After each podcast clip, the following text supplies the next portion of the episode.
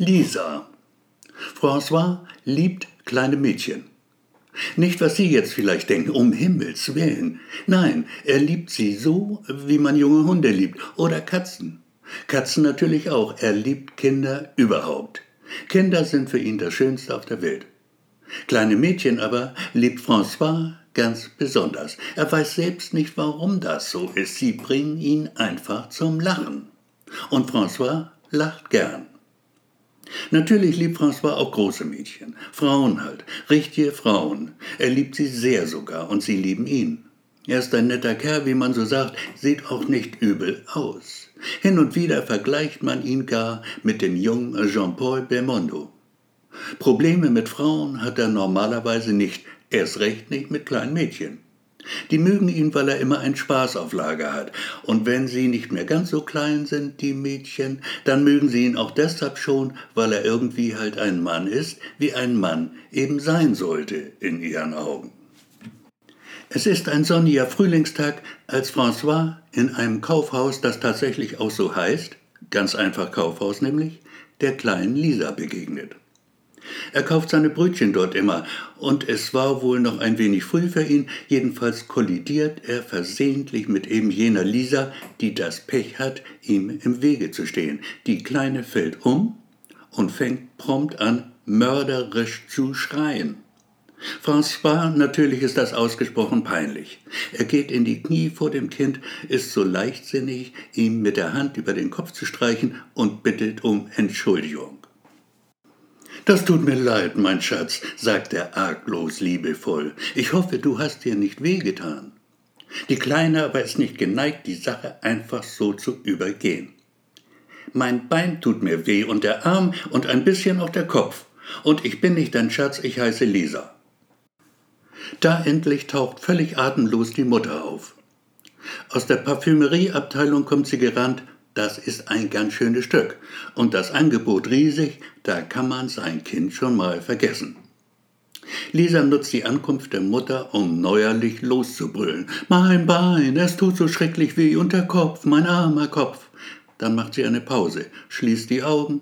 Man könnte fast meinen, für immer. Doch Lisa rappelt sich noch einmal auf und er hat zu mir gesagt, Mama. Darf der das? Die Frau macht einen leicht gestressten Eindruck. Die Situation macht ihr sichtlich zu schaffen. Lisa, mein armes Kind, kommt es ein wenig unscharf über ihre Lippen. Schuld sind ganz sicher die Nerven, nichts anderes. Das hat der Mann bestimmt nicht böse gemeint. Kann sein, dass sie ein wenig schwerhörig ist, die Frau Mama. Irgendwas jedenfalls scheint da schief zu laufen unter ihrer Schädeldecke. Das entgeht auch der schwer verletzten Lisa nicht. Ihre Stimme wird, was man kaum für möglich gehalten hätte, um eine Spur noch lauter und klingt jetzt deutlich gereizt. Schatz, hat er gesagt, Mama. Das ist schön, mein Engel, sagt die Mutter, und nun steh auf. Dein hübsches Kleidchen wird ganz dreckig. François nutzt die Gelegenheit, um auf die Schnelle in Sachen Wiedergutmachung tätig zu werden. Er entschließt sich für einen Eisbecher, so ein Ding aus Pappe mit drei Kugeln Eis und einem dicken Klacks Sahne obendrauf. Sowas macht jedes Kind glücklich. Lisa freilich mag kein Eis. Davon wird man dick, erzählt sie ihm. Gib es der Mama, die freut sich bestimmt. Das macht François dann auch, und die Mama freut sich tatsächlich, und eigentlich könnte die Sache damit ihr Ende haben. Doch bei all der Aufregung hat François das Wichtigste vergessen.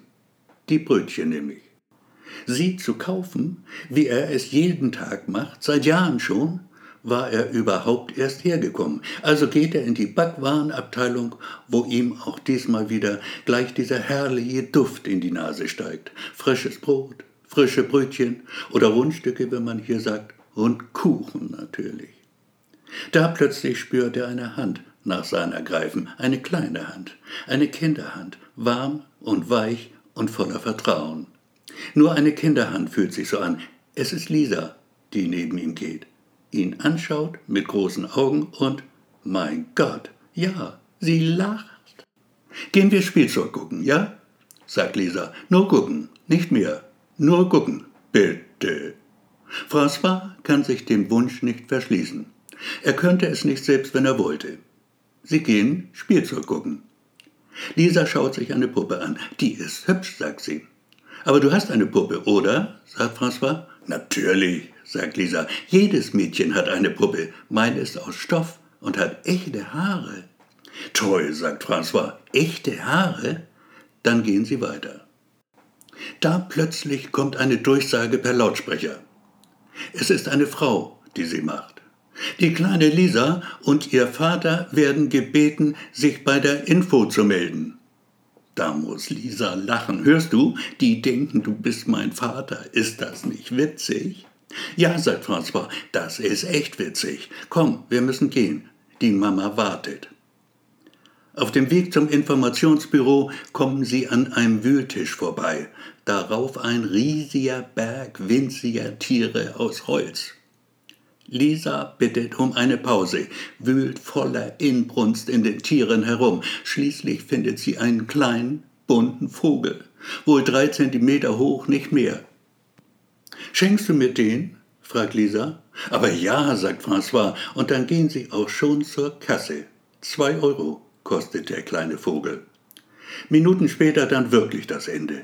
François reicht der Mutter artig die Hand. Ganz vorsichtig drückt er auch die von Lisa. Wenn ich groß bin, sagt die Kleine, wenn ich groß bin, heirate ich dich. Wäre das okay? Aber ja, mein Schatz, sagt François. Und Lisa in Richtung Mama. Er hat Schatz gesagt, Mama. Hörst du? Schatz, hat er gesagt.